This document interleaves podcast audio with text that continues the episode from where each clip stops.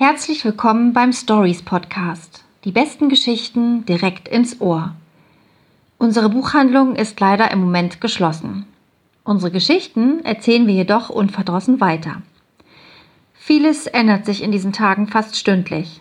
Aber es bleiben auch Gewissheiten. Nämlich, dass Lesen hilft. Gegen Langeweile, gegen Wissenslücken, gegen Alleinsein und gegen Angst. Ab jetzt stellen wir Ihnen hier jeden Tag Bücher vor, die uns am Herzen liegen. Präsentiert von Anne-Rose Beurich, Frank Menden und mir, Sarah O'Connor.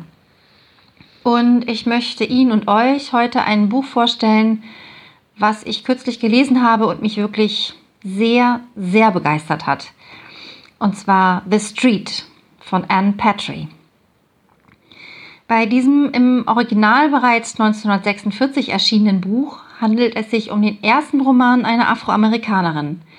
Erzählt wird die Geschichte der jungen Luti, die mit ihrem achtjährigen Sohn in der 116. Straße in Harlem lebt. Sie fängt bei einer reichen Familie auf dem Land als Haus- und Kindermädchen an, während ihr Mann, immer zu Arbeit suchend und niemals arbeitsfindend, zu Hause auf das Kleinkind aufpasst.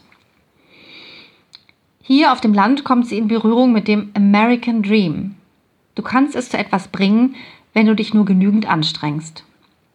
Lutis Bereitschaft, sich ins Zeug zu legen, reicht jedoch nicht aus, um der Bruchbude von Wohnungen, dem schmierigen Hausmeister und der Straße mit all seinen zwielichtigen Gestalten und Angeboten zu entkommen.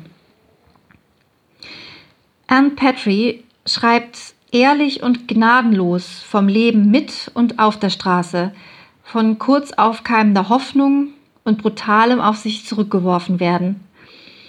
Mit kriminalistischer Hochspannung bringt sie uns dem Klimax näher, der keine Erlösung bringen wird und erinnert uns daran, wie allgegenwärtig struktureller Rassismus heute ist.